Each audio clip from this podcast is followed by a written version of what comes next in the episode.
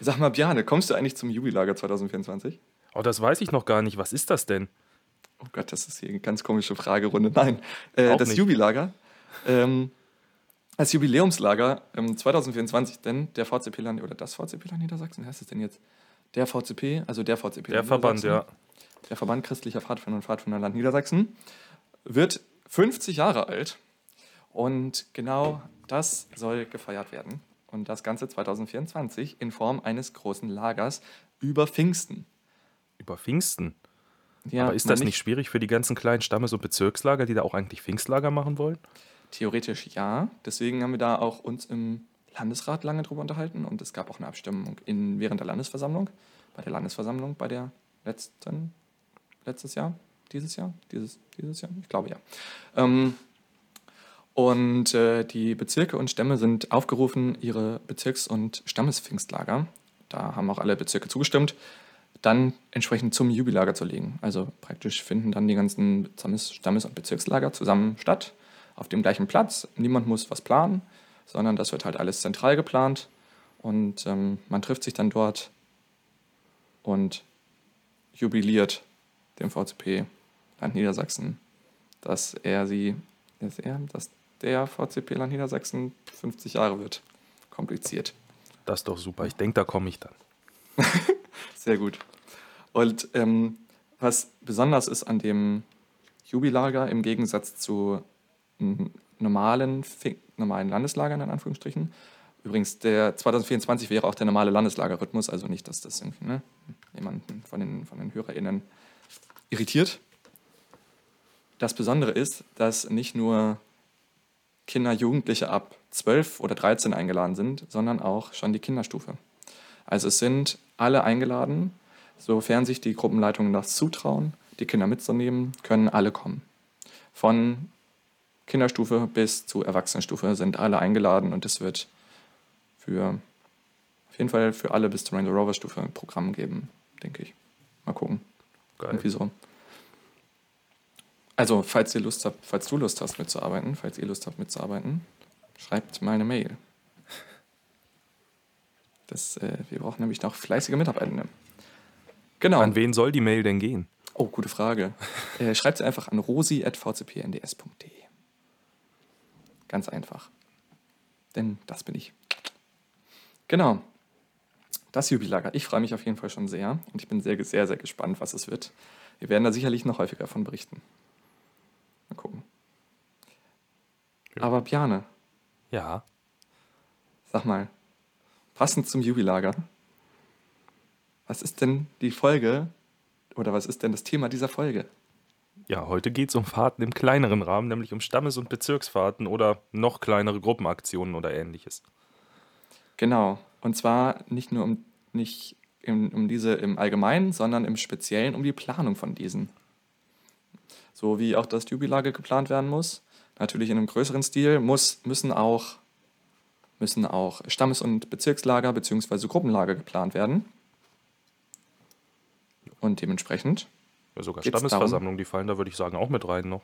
Brauchst ja auch. Stammesversammlung? Nur. Ja, doch schon, oder? Ja, theoretisch hast Also- du recht, ja. Trifft alles drauf zu, was wir so haben. Ja, das stimmt. Nur Hikes sind nochmal ein bisschen extra. Ja. Da können, Das- machen wir aber noch da eine können wir noch mal- zu. Ja, genau. Aber damit würde ich sagen, erstmal herzlich willkommen beim Podcast Unter Jutendächern.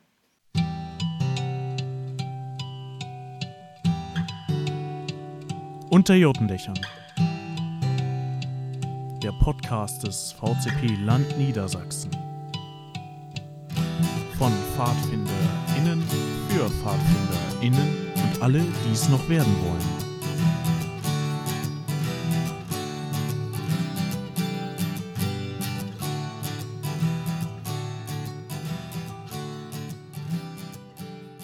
Bjane, hast du schon mal ein Lager geplant? Ein Bezirks-, äh, ein Stammes- oder Gruppenlager?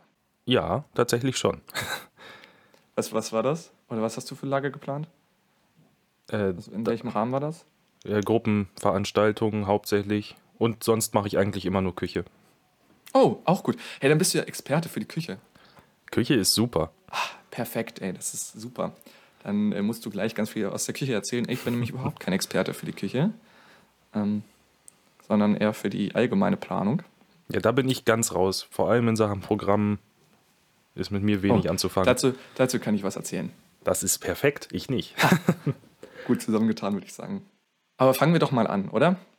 Jo. Womit fängt es denn an? Ich finde, bei so einem, wenn man eine Veranstaltung versucht zu planen oder planen möchte, dann ist das Erste, was man braucht, Menschen. Ja. Menschen, ohne die funktioniert es nicht. Und wenn ihr, liebe HörerInnen oder auch du, lieber Björn, in eurem Stamm, in deinem Stamm, in der Gruppe, wie auch immer, dann meinetwegen mit den Mitarbeitenden zusammensitzt und es planen wollt, dann sind die Mitarbeitenden der erste Personenkreis, der das Ganze plant. Also das sind die Menschen, die ihr braucht zum Planen. Ja. Und so eine Gruppe von Menschen braucht auch immer, das ist, das habe ich irgendwie, ja, das habe ich gelernt, auf jeden Fall in den letzten Jahren, braucht, auch wenn man das eigentlich nicht möchte, aber es braucht immer eine Person, die auch die Gruppe der Leitenden anleitet, also eine Leitung der Leitenden sozusagen. Und diese Person ist dann eigentlich dafür zuständig, zu Vorbereitungstreffen einzuladen und moderiert eigentlich so die Veranstaltung. Das kann auch wechseln von Person zu Person, aber es braucht immer irgendjemanden, der das macht. Ja. Oder? Würde ich auch so sagen. Also ich kenne das auch, wenn es selber nicht auf dem Schirm hast, dann hast du irgendwann mal einen Kalender gemacht, der erinnert dann erst eine halbe Stunde vorher und dann schaffst du es nicht mehr rechtzeitig und das Genau. geht ganz vielen anderen auch so und dann passiert eigentlich nichts. Exakt. Deswegen immer eine Person, die so ein bisschen im, ja, im Kopf hat, wann Planungstreffen sind, dazu einlädt und vielleicht sogar auch moderiert. Und ich finde, wenn man moderiert oder wenn man sich dann zusammensetzt, ist ähm, eine Sache auch ganz, ganz wichtig, und zwar Protokoll schreiben. Ja. Protokoll von dem, das von dem schreiben, was geplant wurde. Das muss auch nicht ausführlich sein in, in ganzen Sätzen. Das können, kann auch ein Ergebnisprotokoll sein. Es reicht meist aus.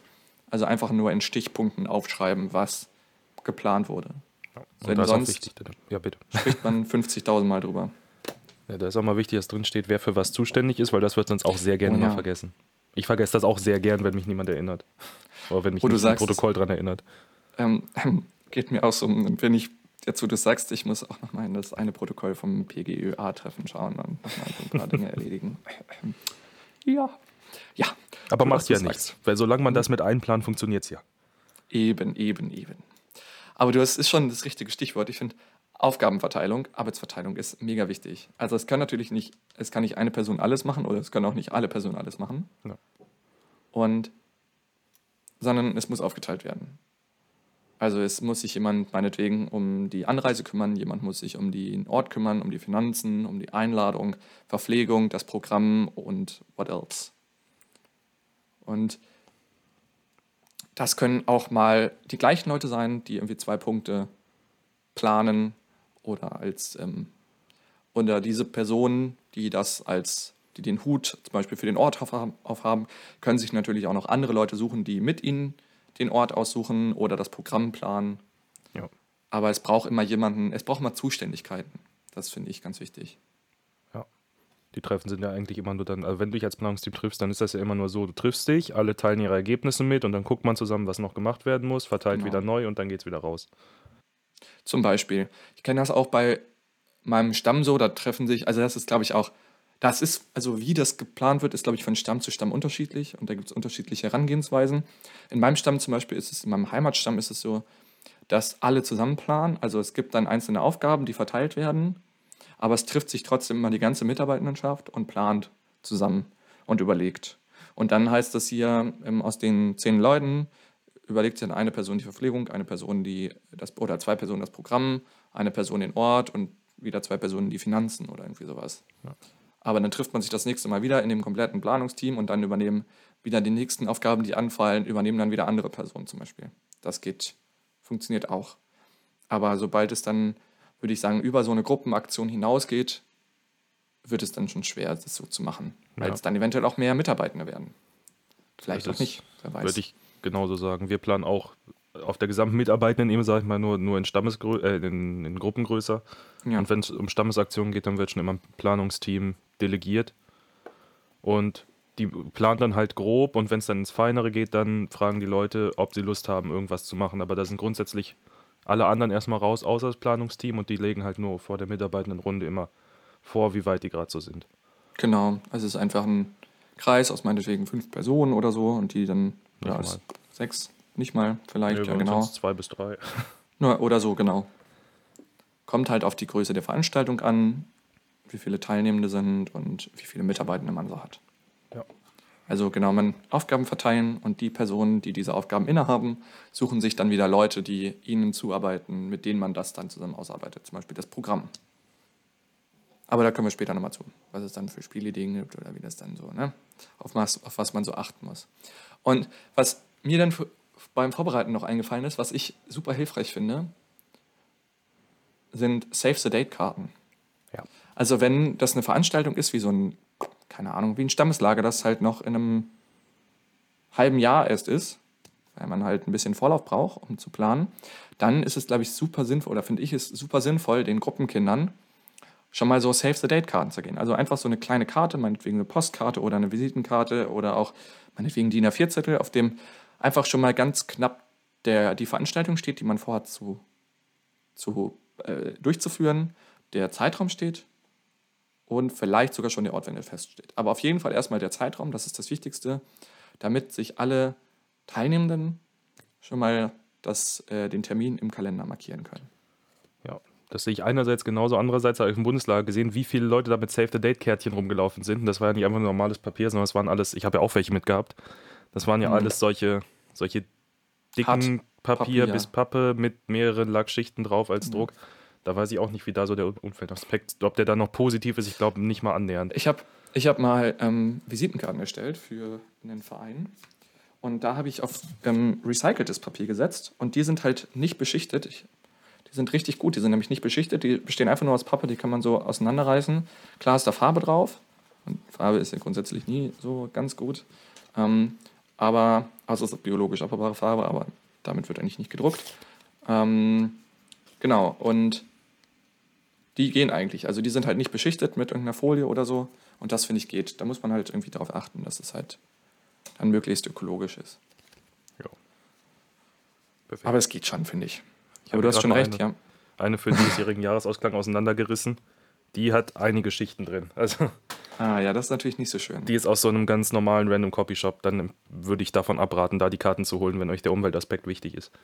Genau, oder wie gesagt, auch so ein Random Copy Shop. Manchmal bieten die auch so ökologische Va- Varianten an, so, Ja. so recycelt, aus recyceltem Pappmaterial und nicht beschichtet. Und das funktioniert auch. Die sind meist etwas matter als und nicht glänzend, aber gut, das ist ja, finde ich, also für die, also für die Projekte, die ich bis jetzt hatte, hat das gereicht. Ja. War das eigentlich ausreichend. Wir sind ja auch nicht da, wenn für ewig zu halten. Also wenn sie sich schon anfangen von selber irgendwie abzubauen, dann ist das ja erstmal ein gutes Zeichen. Genau, eben. Und was ich als nächstes super wichtig finde, wir haben es eben schon angesprochen, den Ort. Ja. Für den Und- Ort, da. Ja, bitte, wolltest du noch was sagen? Nö, ich, du darfst gerne weitermachen. Alles klar, dann mache ich weiter. Also für den Ort hat das, ist, würde ich sagen, ist die erste Anlaufstelle. Jetzt, wo ich auch weiß, dass die Liste ganz sicher existiert. Vorher habe ich die zwar auch immer schon genutzt, aber nur so halboffiziell. Oh ja, das ist gut, ja. Wir haben die jetzt aber nochmal nachgefunden. Ist das Land Niedersachsen hat auf seiner Homepage so eine Liste von Häusern und äh, Zeltplätzen. Zeltplätzen. Da kommt man hin, wenn man einfach auf die Landeshomepage geht, vcp-niedersachsen.de. Dann geht man auf, was machen wir? Das ist einer von den Reitern oben und dann auf Häuser und wir machen. Genau. Okay, was wir machen, dann halt das.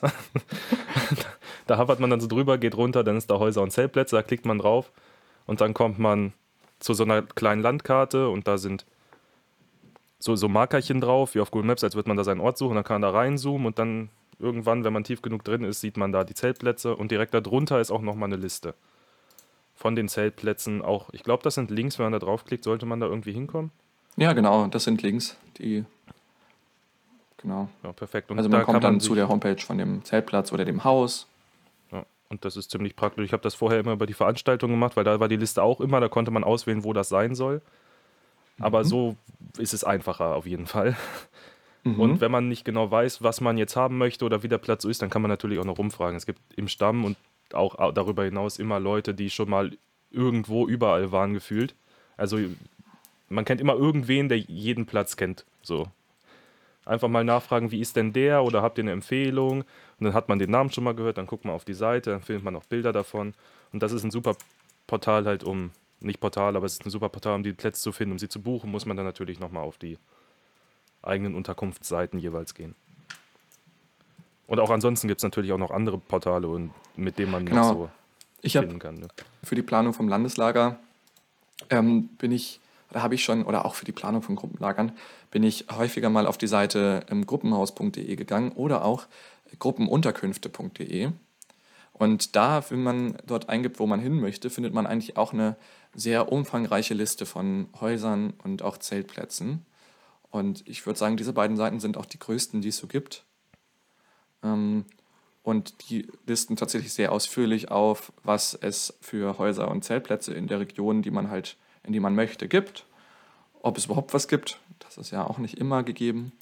Ähm, und da kann man sich auf jeden Fall auch ganz gut informieren und da kommt man dann auch, findet man schon auf der Seite die meisten Informationen oder man findet ähm, dann über den Link die einzelnen Seiten, Homepages der Orte.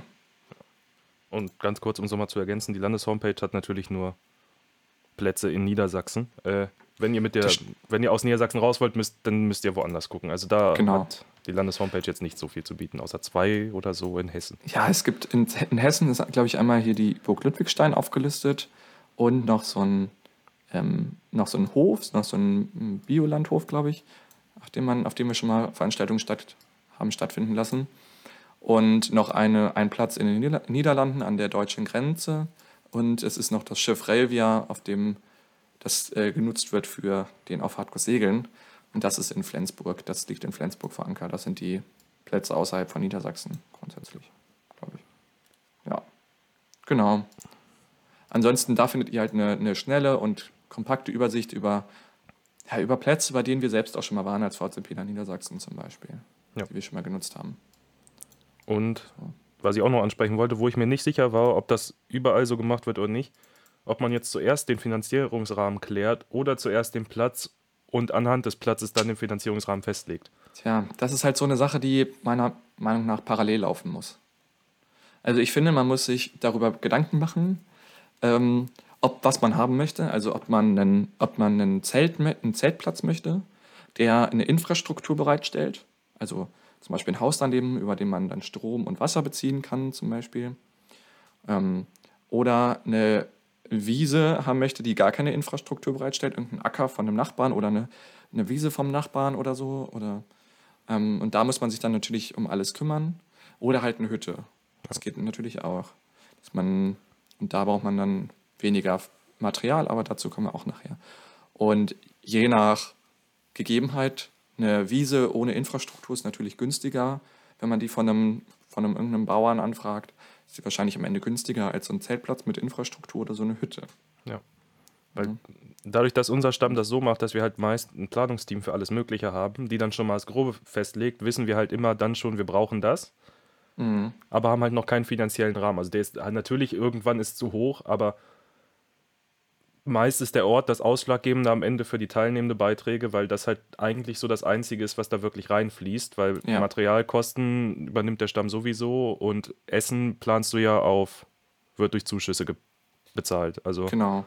Aber da kommen wir später noch zu. Richtig, da kommen wir noch zu, aber das wäre halt Ja. für die Struktur, ob man zuerst den Ort sucht oder, aber wenn du beides gleichzeitig machst, dann ist ja auch gut. Also, Genau. Also was, was ich für mich ähm, äh, für den Stamm zumindest auf jeden Fall was ganz gut war, dass man einfach mehrere Orte raussucht und dann schaut, wie teuer diese Orte sind. Und dann muss man entweder, wenn einem der Ort halt super gut gefällt und man da unbedingt hin möchte, dann und die Kosten etwas zu, zu hoch sind, dann muss man halt entsprechend den Teilnehmendenbeitrag anpassen. Ja. Oder mehr Zuschüsse versuchen zu generieren, das ja auch nicht immer ganz einfach ist. Ähm, oder man muss sich halt einen anderen Ort suchen. Ne? Kommt drauf an. Und wenn man jetzt zum Beispiel ein Gruppenlager stattfinden lassen möchte, ist ja klar, okay, wir brauchen einen kleinen Platz, bei dem dann irgendwie so und so viele Zelte hinpassen und das muss halt draußen sein, weil Ja. wir zelten wollen zum Beispiel. Und damit ist ein weiterer Punkt geklärt. Es ist, finde ich, sehr, sehr wichtig, schon zu schätzen, wie viele Teilnehmende es werden. ja. Denn davon hängt zum Beispiel auch die Größe der Hütte ab. Es gibt Hütten, da passen 10 Leute rein und es gibt Hütten, da passen 20, 30 oder auch 50 Leute rein. Ähm, manchmal möchte man aber auch einfach mit zehn Leuten nicht in eine Hütte in, der fünf, in die 50 passen, weil es dann einfach zu, viel, zu, weil die Hütte sonst einfach zu groß ist und die Räumlichkeiten nicht gemütlich genug oder man sich dann so ein bisschen leer fühlt in den Räumen.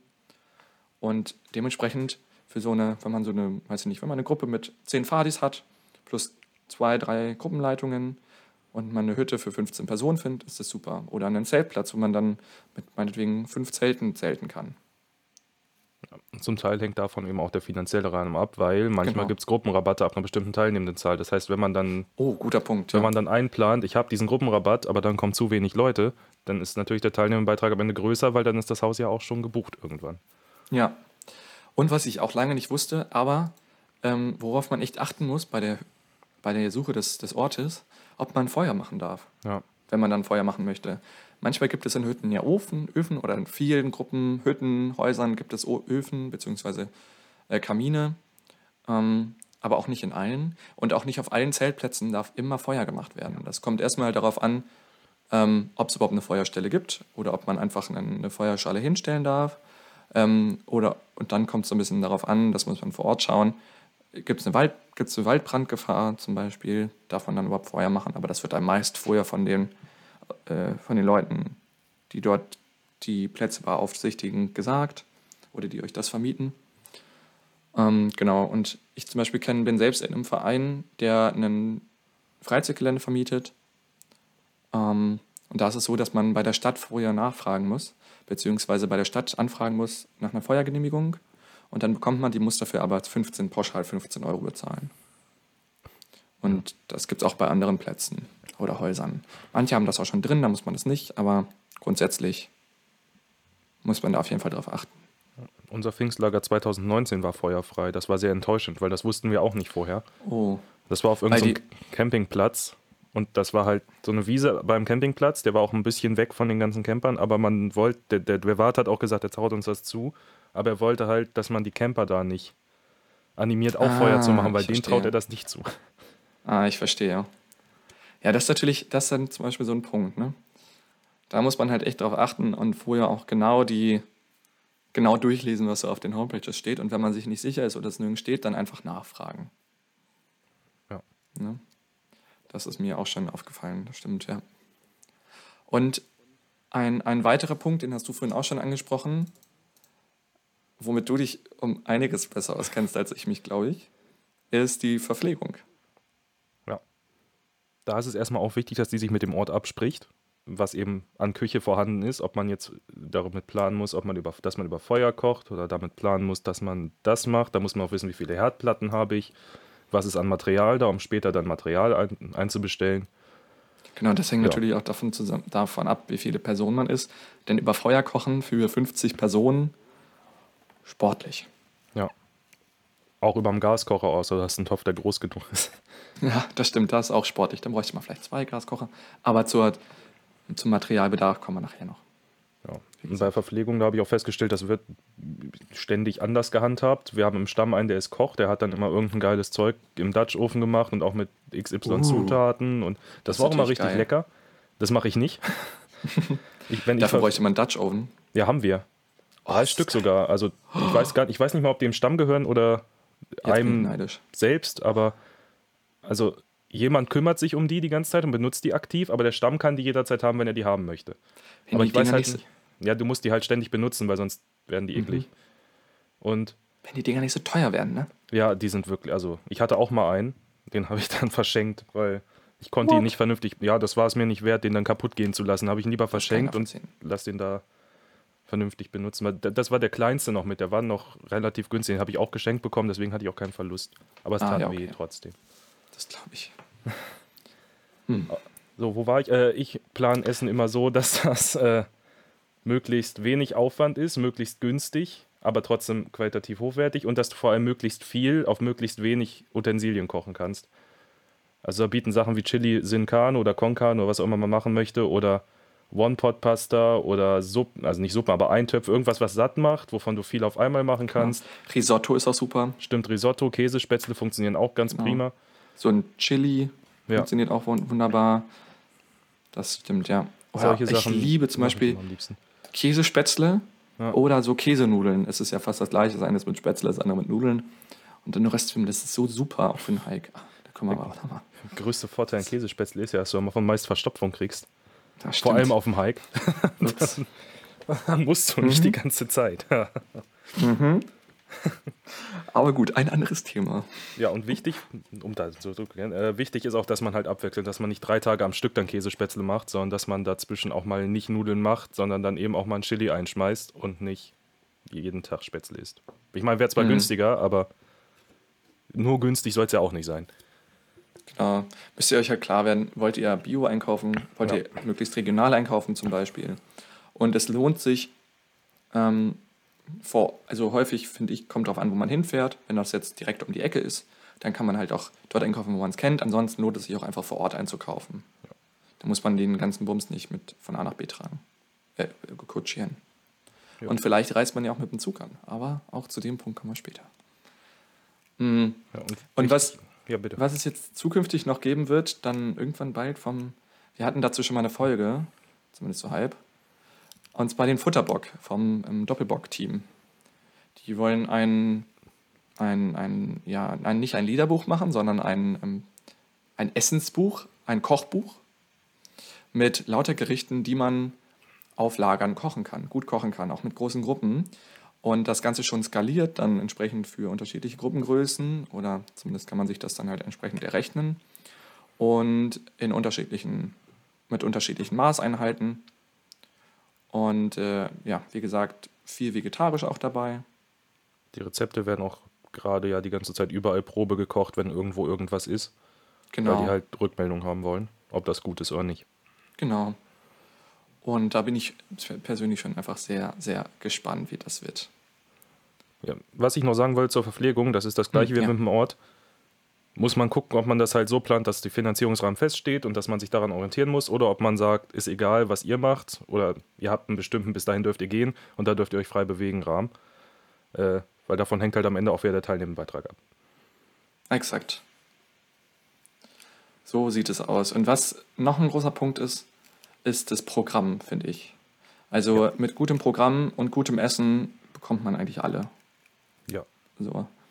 Ähm, denn ich finde, nochmal rückblickend auf die Verpflegung, ohne mit schlechtem Essen ist alles blöd.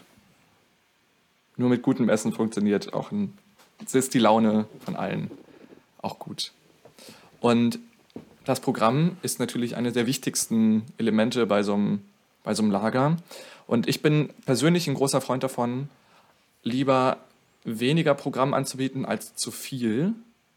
Denn Fadi-Gruppen, zumindest so kenne ich eigentlich alle, die, also alle, die ich kenne, bei denen ist es so, und bei allen Veranstaltungen, die ich bis jetzt geplant habe, war es so, wenn man, also es finden eigentlich, es finden sich eigentlich immer irgendwelche Beschäftigungsmaßnahmen. Selbst Ja. wenn man dann einen äh, Wikingerschach rausholt und Wikingerschach spielt. Oder die Gruppenkinder bei einem Pfingstlager zum Beispiel einfach mal Nachmittag frei haben und einfach mal, weiß ich nicht, Fußball spielen oder sich irgendwelche Tennisschläger schnappen. Und dafür ist es halt wichtig, finde ich persönlich immer, sich auch entsprechend solche Spiele mitzunehmen, die halt zwischendurch gespielt werden können. Wie gesagt, Tennisschläger äh, oder Feder, Federtennisschläger meine ich. Oder so, keine Ahnung. Es gibt meinetwegen auch ein Werwolf-Spiel, ein Werwolf-Spiel, ähm, einen Fußball oder ein Wikingerschach, all sowas. Sich mitzunehmen, um das auf Lager zu haben. Und genau, dann muss man das, muss man seine, seine, sein Programm natürlich an das Alter der Teilnehmenden anpassen. Hat man jüngere Teilnehmende, muss man das entsprechende Programm bieten. Die jüngere Teilnehmende wollen meist ein bisschen mehr ausdauernd, ausdauernde Spiele haben, also ein bisschen rumlaufen, unterwegs sein. Ältere äh, Gruppenkinder brauchen das vielleicht nicht mehr so stark. Die können auch mal mehr an einem Ort sein und mal ein Spiel spielen oder so. Und je nachdem muss man, wie gesagt, die Spiele anpassen. Und Spielideen, die ich immer so im Kopf habe, die mir sofort einfallen, sind einmal das Dschungelbuch. Dazu gibt es halt ganz, ganz viele Spielideen, ähm, auch vom VCP. Auf vcp.de findet man auf jeden Fall auch unter den Materialien Spielideen zum Dschungelbuch. Ähm, auch Sachen, die man sich dann runterladen kann und so. Und was ich immer super finde, sind Kim-Spiele. Ich weiß nicht, sagt dir Kim-Spiele was, Piane? Ja, so grob, aber ich weiß nicht genau, wofür es steht. Also Kim-Spiele sind so Wahrnehmungsspiele, also Spiele, bei denen mit dem Sinn gearbeitet wird. mit den unterschiedlichen Sinnen, nicht nur mit dem einen Sinn. Ähm, dass die Spiele kommen von, jetzt muss ich das nochmal genauer nachgucken. Es ist irgendwie so, dass die, es gibt einen Menschen, der hat einen Roman geschrieben. Ähm, der Roman heißt Kim, ist 1901 rausgekommen. Und in dem geht es halt um einen Jungen namens Kim, der ausgebildet und trainiert wird. Und das mit seinen Sinnen. Also das halt im Fokus auf seine Sinne. Und nach diesem Buch sind diese Spiele entstanden. Ähm, und Ziel ist es grundsätzlich, die unterschiedlichen Sinne der Kinder zu schulen. Also zum Beispiel den Geschmackssinn. Man, es gibt da ein, oder man kann sich ein Spiel überlegen, bei dem muss dann, müssen dann unterschiedliche, ähm, ja, unterschiedliche Dinge, also es gibt Essen auf einem oder unterschiedliche Gewürze, zum Beispiel auf einem Löffel. Und da muss man das essen. Dann ist die Nase abgeklemmt und man muss versuchen zu schmecken, welches Gewürz das ist. Oder man muss versuchen zu riechen, welches Gewürz das ist. Da kriegt jeder erstmal ähm, und dabei werden die, die Augen zugemacht. Ja, man muss es jetzt nicht. Oder man kann es auch mit, mit Früchten machen, mit Äpfeln oder äh, mit Bananen, mit so. Und dann muss man halt anhand der Konsistenz und des Geschmacks feststellen, ohne dass die Nase genutzt wird, welche Frucht das ist. Oder man kann, was wir gemacht haben, ist zum Beispiel, wir haben ähm, beliebte Bocklieder genommen, haben die vorgespielt und die Kinder mussten erraten, welches Bocklied das ist.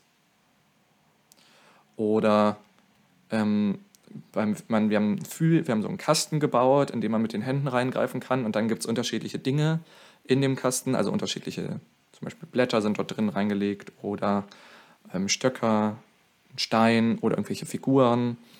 Ähm, und dann müssen die Kinder erraten, welche, was sie dann in der Hand haben, was sie dort drin in der Hand haben. Und müssen dann das, was sie glauben, in der Hand zu haben, rausholen. Und dann wird geschaut, ob es das Richtige ist, ob sie das Richtige erfüllt haben. Und solche Sachen kann man bei den Kim-Spielen machen. Gab es auch im Bundeslager bei diesem großen Dingenspiel, ne? Ich, was, was war das? Da, wo dieses, da sollten ja diese Dinger gesammelt werden, diese Holzspäne als Geld. Und da gab es ja diese 120 Workshops oder so, in denen man da frei rumlaufen konnte und man musste die machen. Ah, ja, ich glaube, Und ich meine, genau, da, wurden, das das auch. da wurden auch Kim-Spiele, meine ich, angeboten. Ja, das ist gut möglich. Das kann sehr gut sein. Und was natürlich auch noch ein Programmpunkt sein kann, ist eine Andacht oder ein Gottesdienst. So ein klassischer Programmpunkt bei im VCP. Und ansonsten kann man eigentlich ziemlich frei sein. Es gibt auch viele Spiele im Internet, die man sich runterladen kann. Und was für mich was ich immer ganz gut finde, wenn man ähm, so ein Lager unter ein Motto stellt, zum Beispiel Kim-Spiele oder Dschungelbuch. Hm. Und man kann sich dann dazu eventuell verkleiden, wie beim Dschungelbuch, oder man kann, äh, man stellt es unter, oh ja, das, wir hatten eine Winterfreizeit, mal unter dem äh, Motto Beach Party. Das war richtig cool, denn dann haben sich alle so ähm, ja, so, wir haben uns, man hat sich selbst so einen so Schmuck gebastelt, so Beach-Schmuck, so Beach-Party-Schmuck, so unterschiedliche Halsketten und Armbänder oder Fußketten und sowas. Und die wurden dann getragen. Wir haben einen Cocktail-Workshop, natürlich einen Nicht-Alkohol-Cocktail-Workshop angeboten. Natürlich. Ähm, und dann konnten die Kinder lernen, wie man Cocktails macht. Oder wir haben Strandkörbe gebastelt. Wir haben zum Beispiel mal, das fand ich auch ziemlich cool, wir haben äh, Kokosnussbecher gebastelt. Und all sowas kann man dann halt ganz gut machen.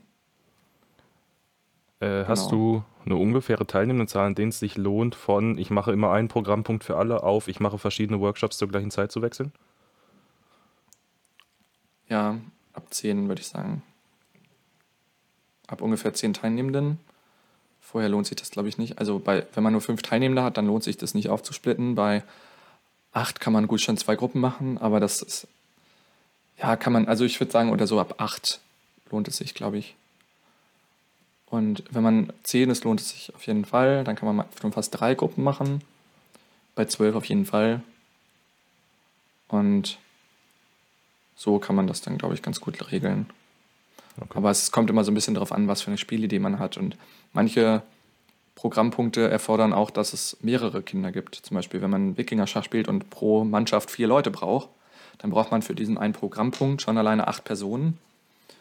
Und dann kann man halt, wenn man nur zehn hat, wenn man nur zehn Teilnehmende hat, dann braucht man halt nicht zwei Gruppen machen. Ähm, außer man möchte halt mit zwei Personen pro Mannschaft spielen. Das geht natürlich auch, dauert halt länger. Oder macht Spiel kleiner. Genau, also das kann man halt auch immer so ein bisschen beliebig anpassen, aber so würde ich sagen. So, wenn es irgendwie so, wenn es so 15 Teilnehmende sind, lohnt es sich auf jeden Fall. Kann man drei Gruppen machen und das ist, glaube ich, immer ganz gut. Ja. Und wenn man mit einem größeren Stamm unterwegs ist und man meinetwegen auch so 20 oder 30 Gruppenkinder hat, dann natürlich, ne? Jo. So, dann ist es halt sogar schwerer, mit großen Gruppen Spiele zu spielen. Aber auch das funktioniert. Es gibt auch durchaus große Gruppenspiele. Und es gibt, ich glaube auch auf der Seite des VCP Niedersachsen gibt es eine Liste mit unterschiedlichen Gruppenspielen, wenn ich das richtig in Erinnerung habe, oder? Und ich glaube, da war auch eine Verlinkung zum Bezirk Oldenburg. Der hat nämlich auch eine wunderbare Spielesammlung ähm, für so Gruppenspiele. Und ansonsten gibt es auch vom Landesjugendring eine Spielesammlung für Gruppenspiele. Da gibt es auf jeden Fall einiges. So, das kennst du große Gruppenspiele? Äh, So, ich- Großgruppenspiele kenne ich ja. Was sind- fällt dir ein? Äh, wir hatten irgendwann mal auf dem Pfingstlager und dann auch auf dem Landeslager oder andersrum, ich weiß nicht in welcher Reihenfolge, gab es mal ein großes Siedlerspiel mit allen. Oh, das ist cool, ja. Und irgendwann auf einem Kongress, 2018 glaube ich war das, da gab es ein Mr. X. Da, wurde Oh ja, da mhm. wurden dann so Karten für alle Teilnehmenden gekauft, halt für den Nahverkehr. Und dann gab es zwei In Leute, die Hannover? haben den, den, genau, haben den Leibniz-Case geklaut.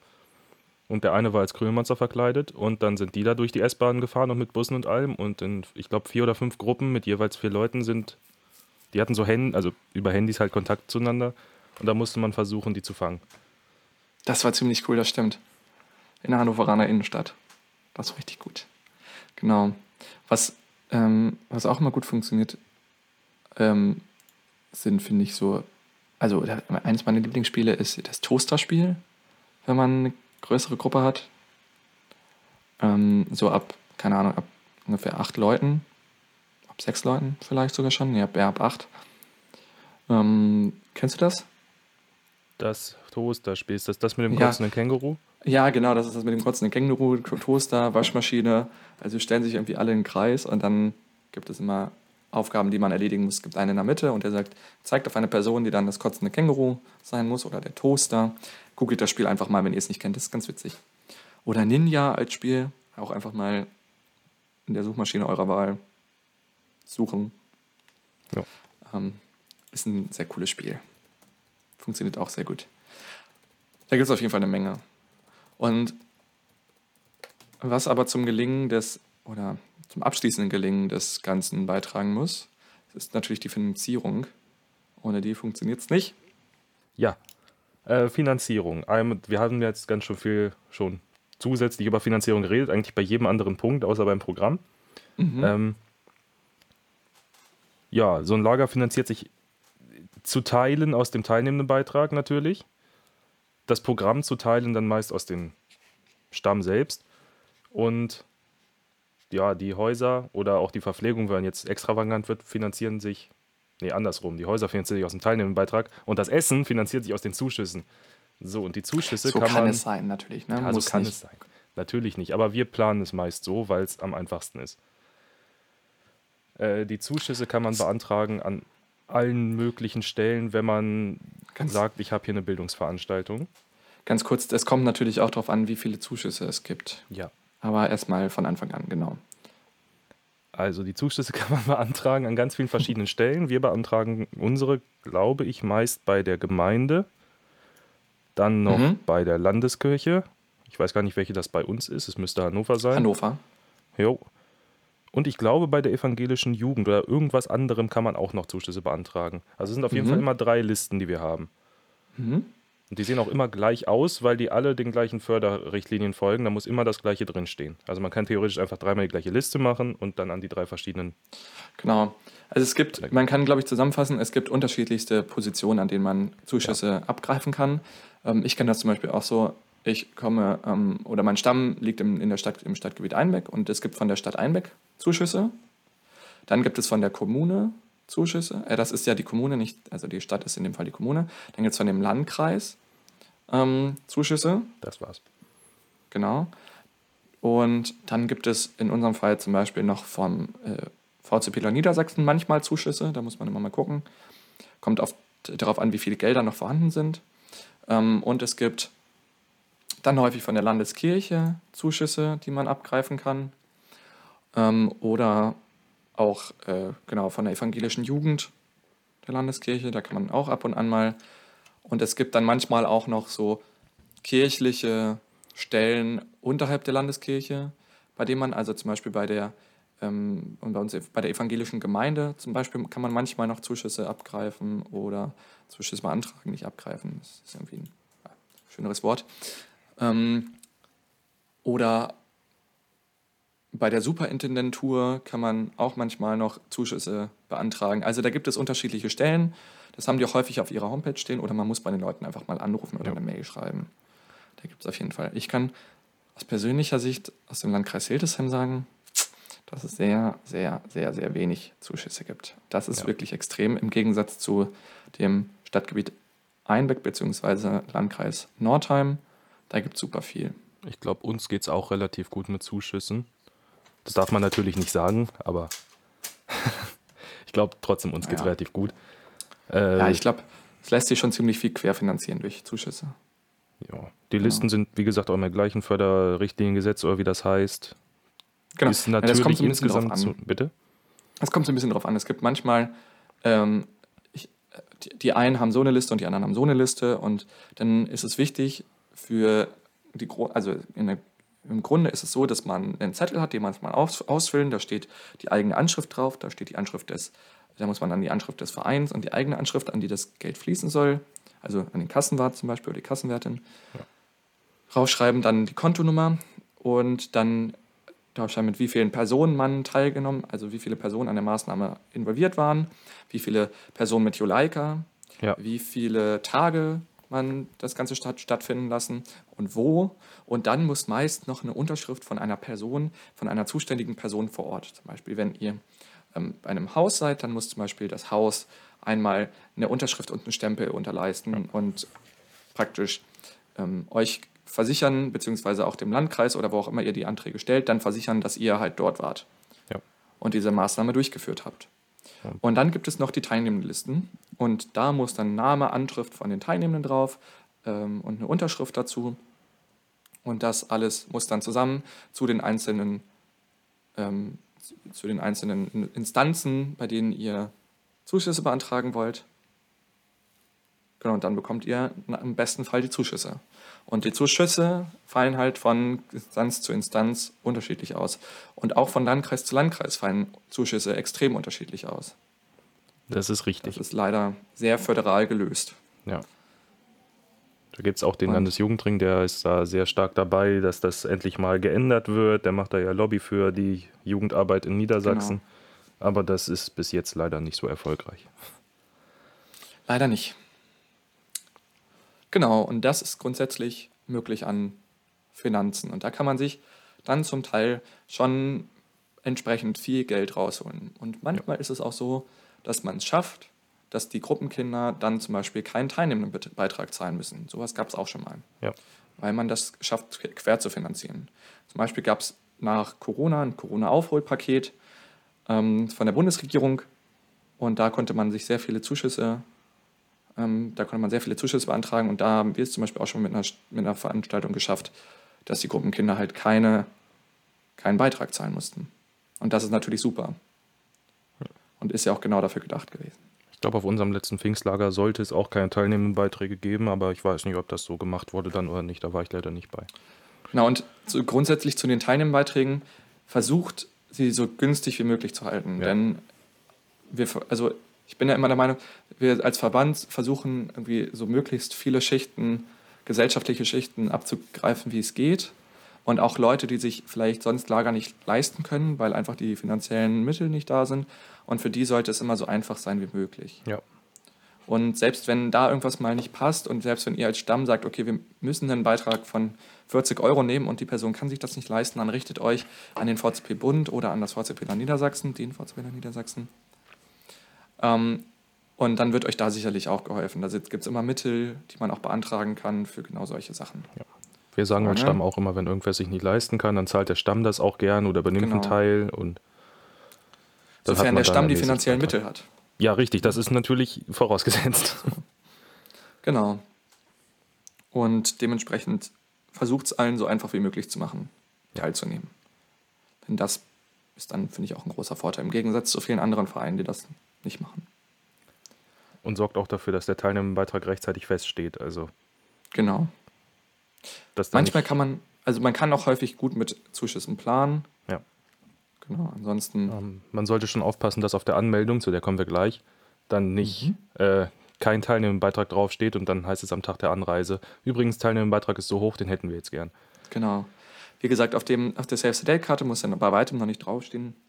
Aber, und da kommen wir jetzt hin zur Anmeldung, zur Einladung und zur Anmeldung, da sollte der auf jeden Fall draufstehen. Da sollten nämlich all diese Infos, die wir eben geklärt haben, zum Teil zumindest mit aufgelistet werden. Also die, in die Einladung muss auf jeden Fall, hey, liebe Pfadis oder liebe Eltern, liebe Erziehungsberechtigte, äh, wir planen eine Veranstaltung an dem und dem Termin, an dem und dem Ort und vielleicht schon das Motto verkünden und den Preis, eine Anfahrt. Das ist nämlich auch sehr, sehr wichtig. Ihr müsst nämlich ähm, planen, wie man denn eigentlich zu diesem Ort kommt. Ist die, ist die Anreise, müssen die Eltern das irgendwie selbst organisieren, weil es vielleicht direkt um die Ecke ist? Bringen da die Eltern die Kinder hin, laufen die Kinder da selbst hin, können die vielleicht mit dem Fahrrad sogar hinfahren? Oder muss, muss man mit dem Bus oder mit dem Zug anreisen? Bus ist übrigens das teuerste, was ihr machen könnt. Vermeidet Busse, sofern das überhaupt möglich ist. So ein Reisebus mieten, das ist die teuerste Anreise, die ihr haben könnt. Das stimmt, ja. Und auch nicht wirklich die mit dem wenigsten Planungsaufwand. Das ist leider richtig.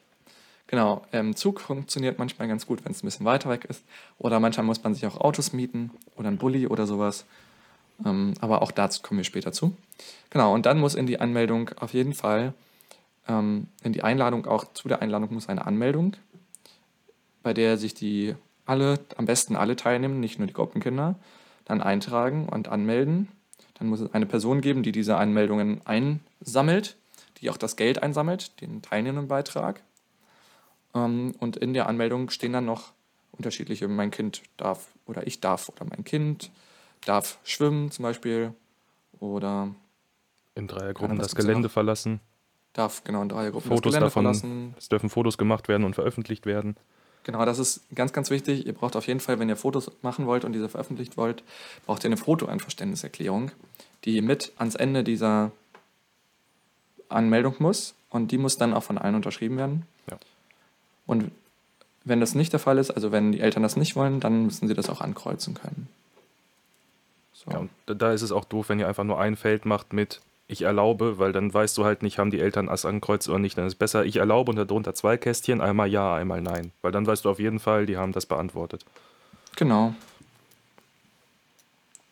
Ja. Und all das braucht es dafür. Und wenn ihr die Anmeldung rausgehauen habt und die Einladung, dann müsst ihr euch natürlich um die Anreise kümmern. Und die Anreise haben wir eben schon mal angesprochen, also entweder per Bus, per, aber das ist halt ziemlich teuer, wenn ihr einen Reisebus braucht, ähm, oder per Zug, wenn ihr einen Bahnhof in der Nähe habt. Oder vielleicht am besten ist das Veranstaltungsort ja gar nicht so weit weg und man kann da mit dem Fahrrad hinfahren.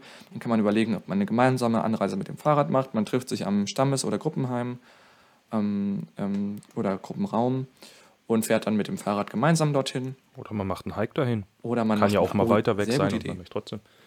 Genau, man kann auch einen Hike dorthin machen oder sowas.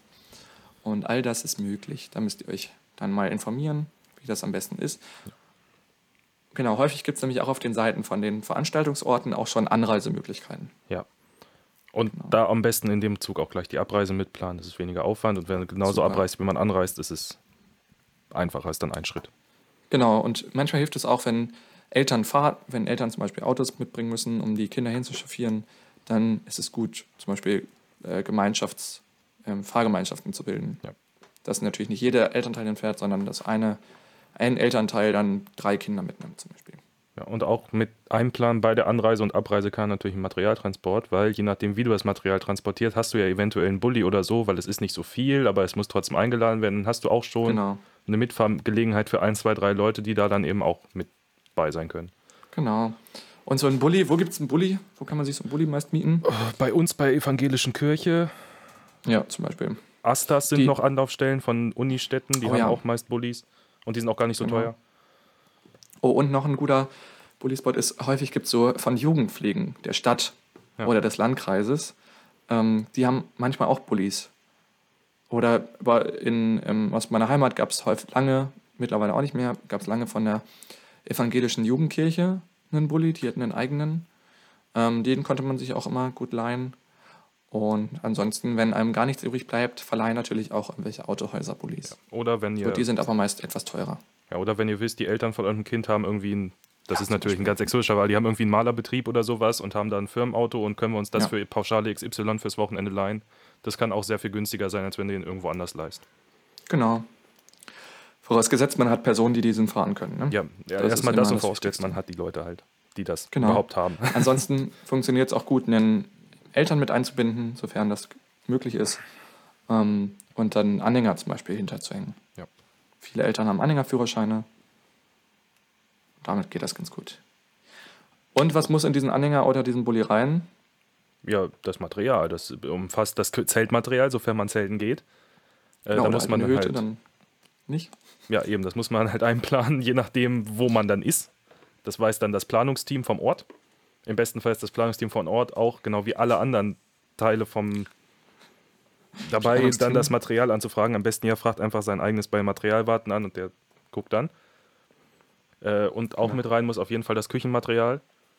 Das ist immer scheiße, wenn da was fehlt. Ja, Das ist richtig. Und beim Küchenmaterial auch vorher gucken, dass man Gewürze dabei hat, eventuell, denn solche Sachen sind ja Dinge, die häufig auch, manchmal gibt sie bei Häusern, häufig auch nicht. Und das sind Dinge, die man eigentlich immer auf Lager haben kann. Oder Salz, Zucker, Ja. Gewürze, wie gesagt. Mehl dann auch aufpassen, gut, Nudeln. Mehl auch sehr gut, genau. Ähm, und dann aber auch schauen, dass man genügend Töpfe hat für alle. Dass man nicht nur einen Gaskocher mitnimmt, sondern zwei Gaskocher. Dass man vielleicht auch eine Möglichkeit hat, eine Dinge zu kühlen. Und wenn wir ja über Zelte reden, dann natürlich schauen, wie viele Gruppen Kinder hat man dabei. Die werden wahrscheinlich dann aufgeteilt nach Geschlecht, nach dem jeweiligen Geschlecht. Und dafür braucht man eigene Zelte, dann vielleicht Koten oder Jurten, kommt ja darauf an, wie viele Gruppenkinder mitkommen vielleicht. Wo schläft man als Gruppenleitung drin oder als, ähm, ja, als Mitarbeitende? Und gibt es ein Gemeinschaftszelt zum Beispiel? Und all sowas muss entsprechend eingeplant werden. Und natürlich braucht man für all das dann auch Stangenholz. Muss man schauen, ob es Stangenholz vor Ort gibt bei dem Platz, bei dem man ist oder nicht. Da muss man welches mitnehmen. Und so Das ist immer sehr viel angenehmer, wenn es da ist, zum Beispiel in Großterlang, weil du weißt, du musst das nicht alles einladen, das Auto verbraucht nicht so viel Sprit. Oh ja, absolut. Das stimmt. Ja. Und ansonsten kann da halt auch noch, je nachdem, wie groß jetzt das Programm ist, beziehungsweise wenn man natürlich schon weiß, man braucht XY fürs Programm, kann man das auch sehr gut mit ins, ins Mattransport laden, weil dann musst du es halt nicht im Rucksack transportieren und hast selber mehr Platz für dein eigenes Zeug. Ja, genau. Also ziemlich praktisch. Man, ähm, genau. Und bei manchen VCP-Häusern gibt es auch schon Zelte vor Ort. In Hössering ist das, glaube ich, zum Beispiel so. Da kann man sich dann eine Jurte mitmieten oder sowas. Dann hat man da auch schon mal weniger. Oder auch in Großterlang kann man sich, glaube ich, auch Jurten mieten, wenn ich das richtig in Erinnerung habe. Ach so, mir fällt gerade noch was zum Ort ein, wo wir gerade schon wieder über Zelt, äh, reden. Es Ja. ist wichtig, wenn ihr wisst, ihr seid in einer Hütte, klärt ab, ob es da Bettwäsche gibt oder nicht, weil es ist scheiße, Oh ja, sehr gut. wenn es da keine gibt und ihr habt keine mit. Aber dafür haben alle Schlafsäcke mit, aber damit darfst du nicht im Bett schlafen, dann ist das total doof. Darf man offiziell nicht. Inoffiziell. Ja, jetzt empfiehl das nicht. Ah ja, stimmt. äh, Darf man nicht. Darf man nicht. mhm. Ja. Ey, dafür gibt es sonst auch Hüttenschlafsäcke. Kann ich auch empfehlen. ist trotzdem besser, als vorher abzuklären, auf jeden Fall. Genau. Und wenn es das halt nicht gibt, da. das dann in, auch in jedem Fall mit in die Anmeldung zu schreiben. Ja. Und im besten Fall gibt man auch eine Packliste raus für die Kinder, damit die es auch wirklich Oh, das ist ein können. guter Punkt. Das ist ein sehr guter Punkt, eine Packliste, genau. Wo auch drauf steht, ihr bringt eure Kluft mit, bringt euer, euer Tuch mit, bringt ähm, Geschirr mit zum Beispiel, Bringt nicht eure Mhm. Handys mit. bringt nicht eure Handys mit, bringt einen Waschlappen mit, Ja. persönliche Sachen. Dann klärt auf jeden Fall ab, was es für ein Wetter geben soll. Ne? Dementsprechend muss auch gepackt werden. Und all sowas. Wenn ihr im Sommer fahrt, dann wird es wahrscheinlich vielleicht seltener regnen als im Herbst oder im Frühjahr. Genau.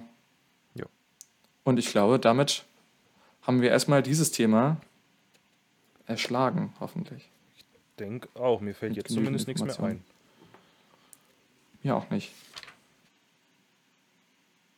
Und wenn ihr das alles gemacht habt, dann könnt ihr entspannt bei dem Lager anreisen, euer Programm durchziehen und vor Ort dann viel Spaß haben. Jo.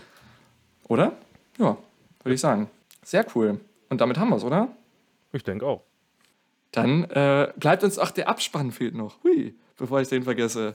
Ihr Lieben, da draußen vor den mobilen Empfangsgeräten, empfiehlt uns gerne weiter. Das würde uns ganz, ganz doll freuen. Und wenn ihr uns schreiben wollt, könnt ihr das unter podcast.vcpnds.de oder über unseren Instagram-Account unter Juttendächern. Ähm, und ansonsten hören wir uns hoffentlich zur nächsten Folge wieder. Mal schauen, was das sein wird. Lasst euch überraschen. Und damit bleibt uns nur noch zu sagen, Gut. bis dahin und gut, Gut Fahrt. Fahrt.